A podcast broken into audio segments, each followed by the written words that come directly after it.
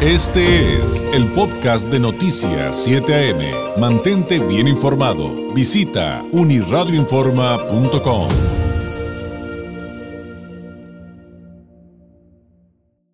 me da mucho gusto que nos acompañe esta mañana aquí en el estudio el arquitecto Jaime Martínez Veloz, de estos personajes de la política mexicana, activista social, ex candidato, escritor, que, que, que, no merece, este, que, no, que no requiere, que no requiere mayor presentación porque estoy seguro que usted lo conoce y que muchos, muchísimos baja californianos, pues lo conocemos como el compa Veloz. Arquitecto, bienvenido. Gracias por venir, gracias por acompañarnos. No, al contrario, muchísimas gracias por la invitación.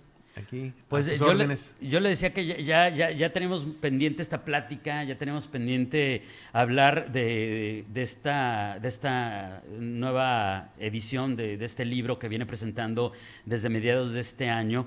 Eh, y que, pues porque ya vi que ya lo presentó en varias partes del país, aquí en Tijuana, me estaba contando que lo iba a presentar a otros lugares, a San Diego y demás, y el libro se llama El Impostor, eh, Jaime Bonilla, y luego dice, se lo leo, preso número 13.330, penitenciaria de Tijuana, eh, crónicas de un infiltrado del FBI y pues por supuesto Jaime Martínez Veloz, Centro de Estudios y Proyectos para la Frontera Norte, Ignacio Eberto Castillo Martínez, Asociación Civil. Y ahí se lo tenemos en pantalla.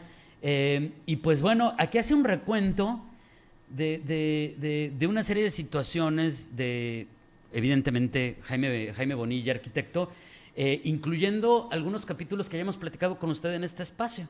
Este, pero si quienes nos escuchan no saben exactamente a qué nos referimos, ¿cómo podemos de entrada presentar este libro? O sea, ¿de qué viene, de qué trata y por qué hacer este libro? Mira, el libro tiene como propósito evidenciar, dar a conocer públicamente, pero también que las autoridades eh, tanto de México como de Estados Unidos, tomen cuenta, tomen cartas en el asunto y puedan definir las medidas, las normas legales que imperen tanto en México como en Estados Unidos para que se aplique la ley en esos casos. Porque el libro contiene 11 temas de 11 eh, aspectos que nosotros consideramos delictivos solamente es el inicio. Nosotros estamos haciendo ya la ampliación de esto, o sea, se han incorporado toda una serie de temas pues adicionales. esta es la primera parte de la entrega, podemos verlo así. Exactamente. Muy bien. Entonces, ahí se plantea desde su paso por el distrito de agua de Otay, el reclutamiento que hace el FBI de él como informante, no, no como informante, sino como infiltrado de, en, las propias oficinas de Otay Juárez, donde eh, él reporta, él graba a sus compañeros de trabajo o empresarios y esas grabaciones son utilizadas en juicios al interior de Estados Unidos, en los juzgados norteamericanos. También, eh, por otro lado, se narra el procedimiento que se utilizó, que él utilizó siendo diputado federal en México en el año 2012 del 2012 al 2016, por ejemplo. Él fue diputado del 2012 al 2015 en México. Pero del 2012 al 2016, en Estados Unidos, en forma paralela, siendo presidente de Morena y siendo diputado federal en México, él se inscribe como candidato al distrito de agua de Otay, porque en Estados Unidos es obligatorio, y como el financiamiento es privado, es obligatorio inscribir tu comité ante el órgano electoral en donde se plasma la cantidad de recursos que tiene tu comité. Entonces, ahí está como en forma paralela, siendo autoridad eh, o representante popular en México, se inscribía en Estados Unidos como aspirante al distrito de Agua de Day. Me da la impresión como que no confiaba mucho en su, en su partido, en Morena, y quería dejar abierta la puerta. Entonces, están los documentos apostillados este, certificados por un notario público en California, en donde siendo diputado federal aquí, era candidato también, o aspirante a candidato en Estados Unidos. a, ver, perdón que lo interrumpa, arquitecto, pero de los temas que nos han listado hasta el momento, una particularidad es que pues, son públicos. o sea, están disponibles. Claro. Son abiertos. Sí, sí. Esto, estos documentos, el libro no trae ninguna eh, filtración, ninguna grabación nada que no esté públicamente eh, documentado y que se tenga acceso tanto en los medios de comunicación como en las instancias públicas de México y de Estados Unidos. Entonces, los delitos están comprobados. Este, está también la narración de cómo intentó ampliar el mandato de su gobierno. La, famosa ley Bonilla. Es, es, sí, ¿no? Exactamente. Mira, ese, ese, me, quiero hacer un paréntesis en ese caso, porque ese fue el elemento disruptivo. Me dices, ¿por qué? Bueno, yo apoyé la, pues, las aspiraciones de Andrés Manuel López Obrador durante 18 años, desde distintas trincheras. En el 2018 eh, se generaron grandes expectativas para la población y en particularmente para Baja California. Incluso se estableció aquí una serie de compromisos. La zona libre, recordarás, este, la ampliación de cuatro carriles de Ensenada a San Quintín, un hospital de especialidades, este, y un conjunto de situaciones que en la práctica pues no se concretaron. Y entonces, ante la ampliación del mandato que pretendía Bonilla de dos a cinco años, a nosotros nos parecía que eso podía generar un, una acción de inestabilidad, no solamente en Baja California, sino en el país. Yo estando en las pláticas, en los diálogos de paz en Chiapas, me di cuenta por los generales, siempre en la delegación gubernamental existía la participación de tres generales de alto rango. Entonces yo estoy convencido que nuestro ejército, independientemente de los errores que pueda tener, es un ejército antireeleccionista. Este, es decir, ellos saben bien que la posibilidad de la reelección va a generar una guerra civil en nuestro país. Entonces, lo que pretendía Bonilla, de ampliar el mandato de dos a cinco años, eso fue el elemento de confrontación y ante el silencio y la ausencia del presidente de la República, que teniendo él la facultad constitucional de interponer un recurso de inconstitucionalidad, no lo hizo. Entonces, ante la ausencia de la presidencia en este tema, nosotros decidimos marcar nuestra línea de distancia eh, y generar un proceso que en lo político denunciáramos ese hecho, pero también en, el, en el terreno jurídico. Ajá, sí, porque yo recuerdo que usted ha presentado denuncias penales, no sé si es el término correcto, pero denuncias penales ante las fiscalías correspondientes por los hechos que ha narrado. Exactamente, y particularmente en el caso de la ampliación del mandato, presentamos un recurso de inconstitucionalidad a través del PRD nacional, de la Dirección Nacional del PRD, junto con otras eh, fuerzas políticas del país, y eso tuvo como consecuencia un veredicto de los más contundentes de la Suprema Corte de Justicia, donde incluso reconoció que lo que pretendía Bonilla era una estafa a la sí, cómo no. Constitución del Estado. recordamos las palabras de los magistrados. Bueno, ¿por qué, ¿por qué hicimos eso? ¿Y por qué es ese libro? Precisamente por eso. La ruptura es ahí. Porque nosotros no podíamos, bajo ninguna circunstancia, justificar o hacernos eh, los omisos, como lo hizo el presidente de la República, y el presidente tendrá que responder a la historia por qué él, teniendo la facultad constitucional de interponer un recurso de inconstitucionalidad, no lo hizo. Para nosotros fue una definición de vida. Incluso dentro de Morena se planteó la posibilidad de que yo fuera candidato a la presidencia municipal de Tijuana. Eh, tenía la posibilidad de serlo. La Comisión de Honestidad y Justicia Partidaria de Morena eh, me dio la razón a mí pero yo puse como condición que Bonilla no fuera el candidato a la gobernatura del estado, cosa que en aquel momento este, pues enojó a varios, pero era evidente que la causa, el fondo del asunto era Bonilla, que hoy, pues de alguna manera, eh, mucha gente al interior de Morena me, me, ha estado dando la razón, porque pues las acciones que ha realizado este señor son acciones de carácter delitivo, incluso muchas veces realizadas con una mente eh, con una mente, y me atrevo a decir, con una mente criminal. ¿eh? Y te puedo poner algunos ejemplos. Por favor. Dos casos te pongo, por ejemplo. El, asesinato de Mariano Soto eh, y el asesinato de Lourdes Maldonado. O sea, un día eh, un reportero de Bonilla, o de la empresa de Bonilla, este, entrevista a Mariano Soto y dice que si algo le pasa, el culpable será Arturo González Cruz. Lo recuerdo por desgracia lo asesinan y de inmediato Jaime Bonilla acusa a, Arturo González Cruz de estar detrás del asesinato.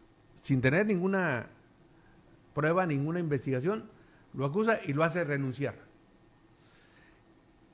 Número dos, asesinan a Lourdes Maldonado un día antes de que le dieran, eh, llevaran a cabo la resolución que un juez le había dado en su favor. le había dado la razón a Lourdes. Le había dado la razón a Lourdes.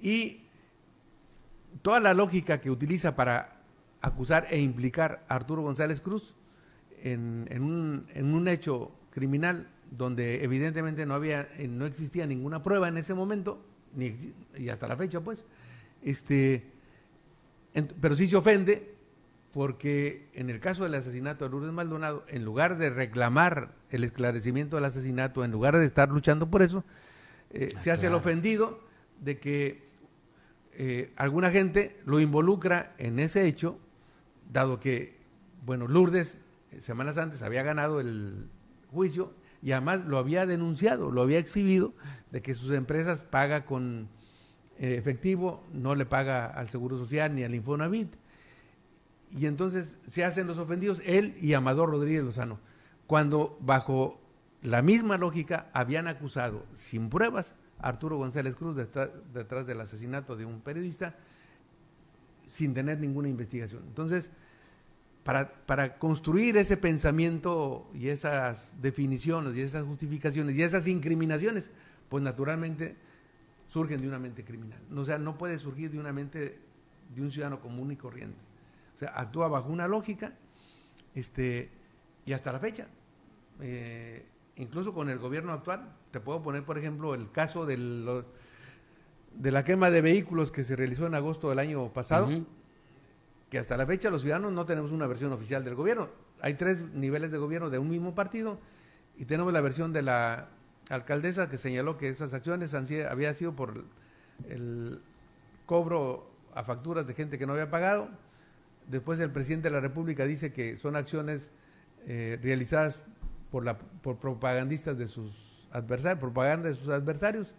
La gobernadora señala que ya eh, apresaron a 17 personas y después Bonilla sale acusando a la gobernadora de que eso había sido porque la gobernadora está involucrada con...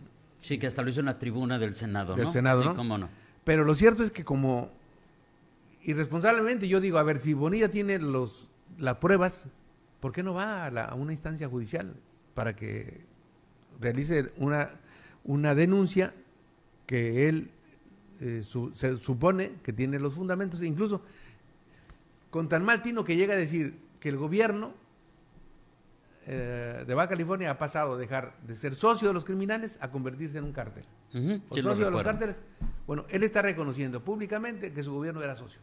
Es lo, primerito que yo pensé, dije, a ver, espérame, esa acusación está como medio rara. Oiga, arquitecto, hay otros capítulos, eh, adicionalmente a lo que ya nos ha comentado, que se antojan sumamente interesantes y que además son temas inacabados, desde el tema de sus propiedades, eh, algo que sigue siendo motivo de discusión y de cuestionamientos, eh, el caso de, Fisamex. Y me llama en particular el, tema del prestanombres. ¿Qué, ¿Qué hay con ese asunto? De el prestanombres Jaime Bonilla? Bonilla eh, establece una, una, construye una sociedad, una empresa, donde él es el dueño del 80% y un personaje que él conoció durante su paso por las maquiladoras lo pone con el 20%. Y esa, esa empresa se dedica a hacer, por un lado, encuestas y por otro lado, eh, carteleras y es la que empieza a utilizar primero como Morena. Entonces él se promocionaba ahí y gastándose el dinero de Morena. Después, esa empresa sigue y ahí están los números de información que incluso me han entregado eh, gente cercana al gobierno eh, y gente cercana a, las propias operaciones de cómo ese, ese personaje este, le transmiten recursos después de haber por ejemplo, de haber concretado el contrato de Next Energy, le trasladan recursos a ese personaje, ahí está el número de cuenta desde dónde le trasladan recursos, y ese personaje es el que entra en negociación con empresas eh, de radiodifusión de Tijuana para hacer las operaciones de compraventa. ¿Sí? Ahí está el nombre, ahí está el número de cuenta, y esto lo vamos a hacer llegar a la eh, Fiscalía eh, de Baja California y a la Fiscalía Nacional para que eh, realicen las investigaciones correspondientes. O sea, incluso me acaba de llegar una notificación, bueno, un, no notificación, una información de hace 15 días donde Bonilla aparece en el registro de votantes de Estados Unidos. Por otro lado, por ejemplo, Bonilla con la empresa esta Media Sport de México, que la pone a nombre de su esposa incluso, es la empresa a la cual había demandado Lourdes Maldonado. Mm, y eh, ahora en septiembre del 2023, es una nueva información, pone, eh, da de alta los registros de cada año ante las autoridades de telecomunicación en México y las pone a nombre de su esposa. Entonces, 2020, 21, 22 y 23 pone esta empresa a nombre de su esposa, la cual en el, en el trienio de Gastelum, el presidente municipal de aquí, le pagan más de 12 millones de pesos por una supuesta, eh, un supuesto daño a las instalaciones de su de una estación. ah, sí, de una antena. De una antena. ¿Cómo no? Sí. Que incluso el administrador de ese tiempo de la empresa de Bonilla me dice que los daños no eran más de 8 mil dólares en el supuesto caso.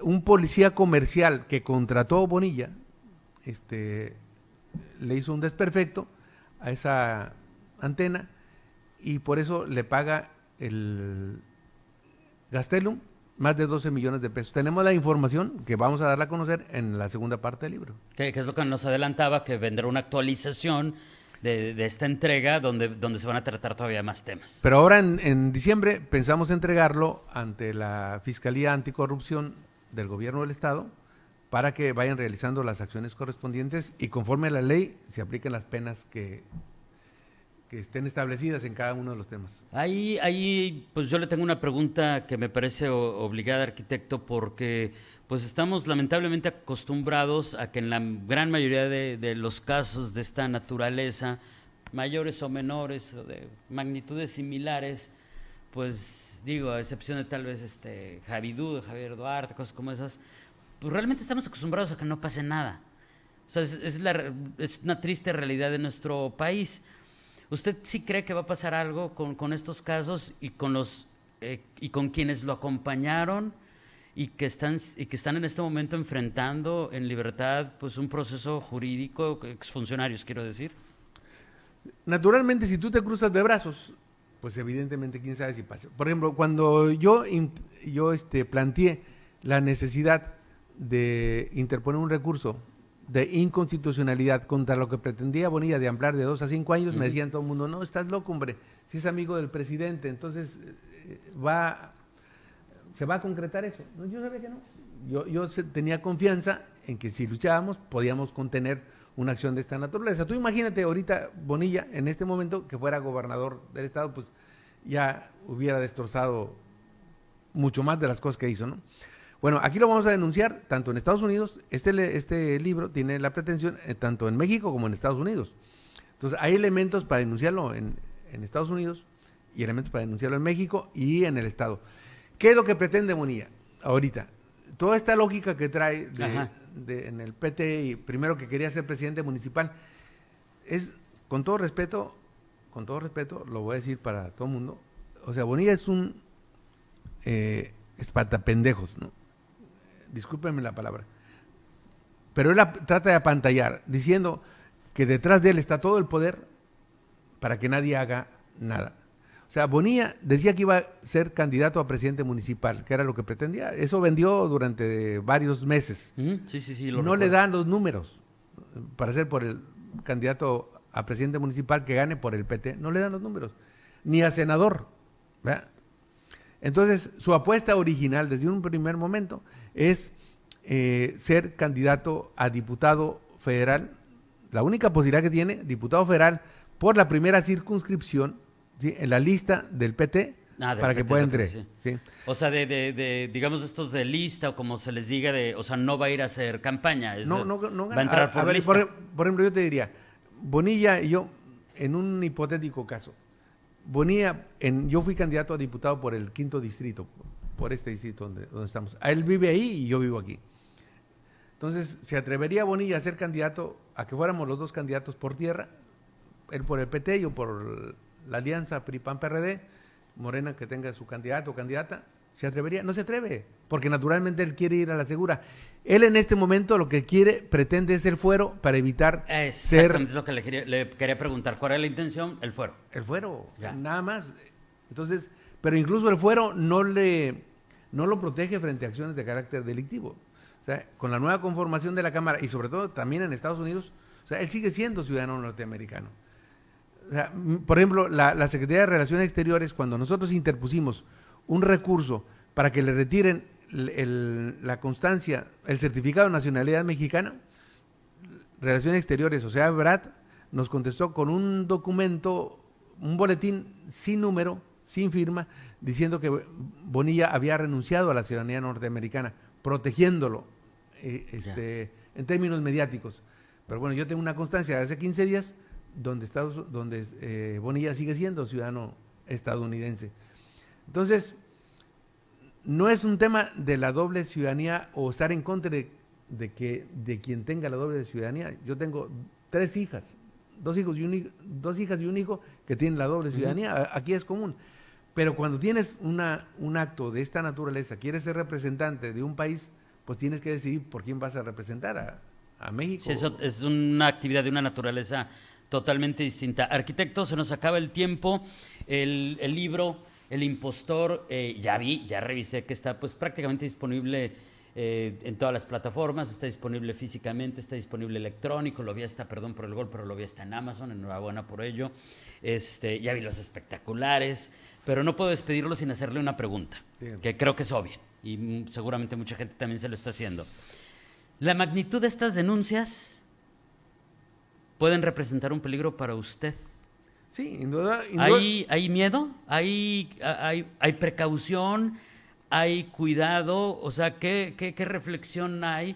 Eh, ante situaciones como las que aquí mismo usted nos acaba de narrar, ya nos había platicado muchas de ellas, las retomamos para poner en contexto el libro, pero ¿qué hay respecto a ese tema? Mira, en la primera página, precisamente en la primera página del libro, hay, hay una, en la primera parte está un reconocimiento a todas las aportaciones que hicieron periodistas, investigadores. Eh, o sea, este libro no podía haberse realizado si no existe una aportación colectiva. Pero hay un párrafo, el último párrafo que está en ah, negro, en donde se establece naturalmente esta aclaración. O sea, naturalmente, conociendo a Bonilla y sabiendo en las cosas que se ha involucrado, yo lo hago responsable si le sucede algo a mi familia o a mí. Pero debe entender, yo soy parte de una generación en este país que discutió después del 68 si la vía para el cambio político era la vía política o la vía armada. Sufrimos la persecución de, los órganos de la represión política en aquel tiempo.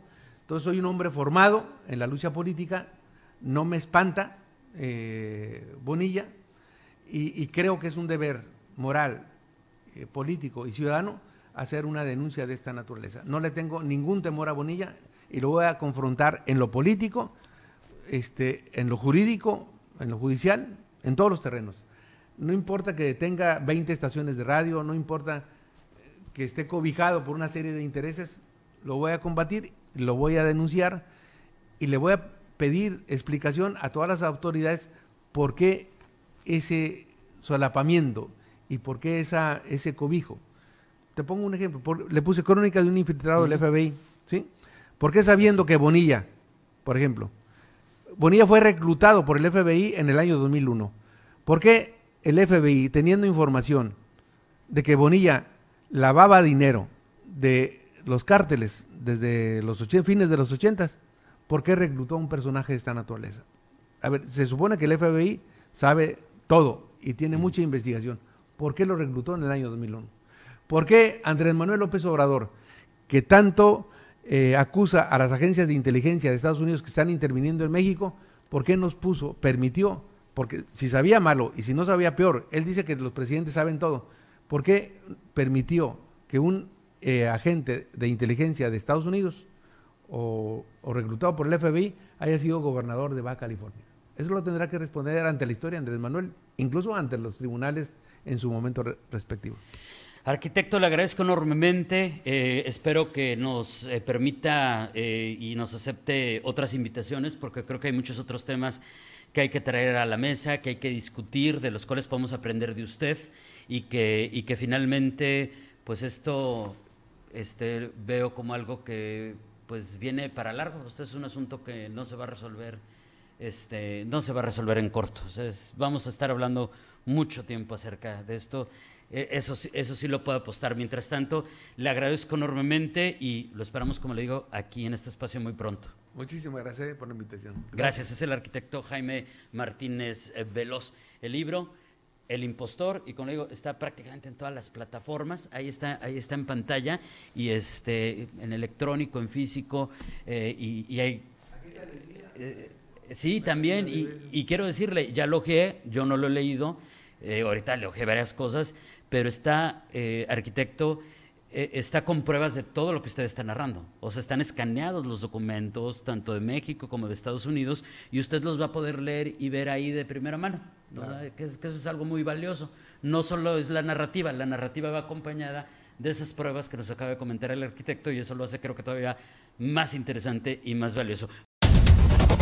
Este fue el podcast de Noticias 7am. Mantente bien informado. Visita unirradioinforma.com.